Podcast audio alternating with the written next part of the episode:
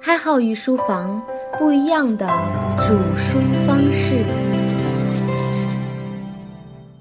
很多听众都跟我说过一个很严肃的问题，那就是开号，你为什么能读？为什么能讲得出来？或者退而求其次的说，你为什么能看得进去书？其实这里有一个很严肃的误区啊，这个信息误区就是，无论谁在目前的信息环境之下，都不会爱上读一本高于自己认知水平的书的。虽然我们都知道它很有用，但是它就是不如碎片化的信息要来得爽。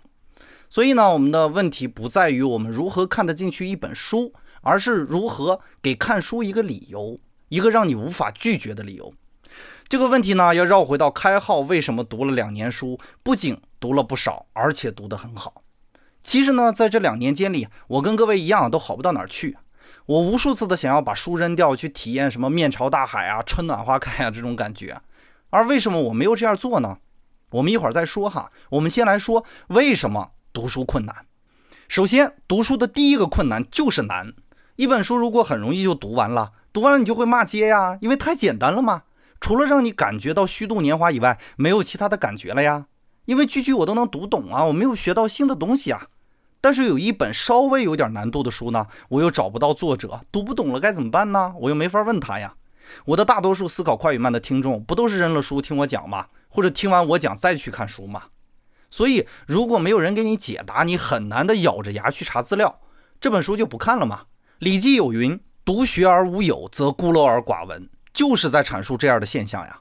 没有人帮你解答，没有人跟你交流切磋，读完了都是一个问题。就算读完了，又能吸收多少呢？所以，读不下去的第一个坎儿就是读好书真的很难。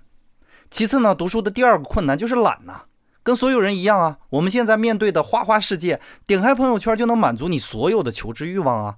所以你要看微信啊，要刷微博呀，唯恐被这个世界所落下。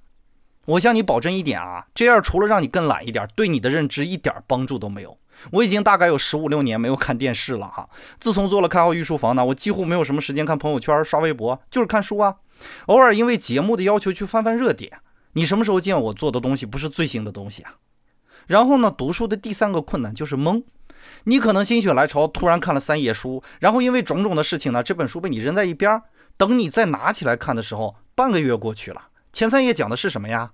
如果你没有用到，你就得再看一遍呀。如此反复，前三页被你咂巴的没有滋味儿了，你还有看下去的欲望吗？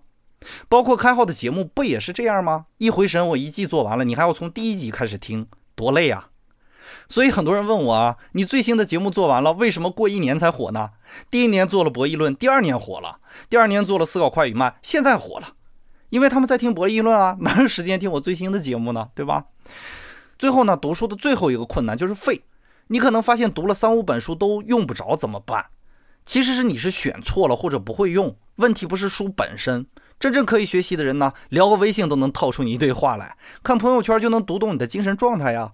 他掌握的是一种信息应用的方法，而不仅仅是读书的方法，这就是学以致用嘛。综上的四个读书的难点，难、懒、懵、废，就是你读书的困难的原因啊。那么回过头来看看开号和开号的小伙伴们是怎么读书的，你就会恍然大悟，原来读书这么简单。首先呢，如果我一周忙于各种事务，哈，我们是一个团队了呀，所以我忙各种事务也是很正常的。一周我没有更新，那么我必然会收到很多这样的信息。开号，你是不是不更新了？不更新我就取关了哈。当然我知道你不会取关，你只是跟我开一个善意的玩笑。而我团队内部的伙伴呢，都是我忠实的听官呀，他们一样也会催更啊。他们催更比你们很多了呀。人家为什么要跟着我工作呢？因为人家不就想学我点东西吗？那遇到催更我该怎么办呢？做呀，那还能怎么办呢？我不更新节目，这些人不都跑了吗？对我的团队来说，我不更新节目就是拖欠工资哈。所以要去做，要去看书啊！可是看书总有看不懂的呀，不懂怎么办呢？我只能集结小伙伴一起看呐，到处查资料啊，和本行业的专家请教啊。难不成我看不懂，一撂挑子不干了吗？而至于我讲出来东西太水了怎么办？只能在设计节目的时候加入大量的干货呀，这都是没有办法的。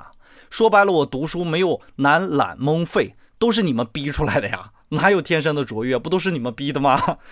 所以这个时候，我特别想感谢你们。开号御书房能做到现在呢，我比任何一个人都学到了更多的东西，因为我没有机会放弃。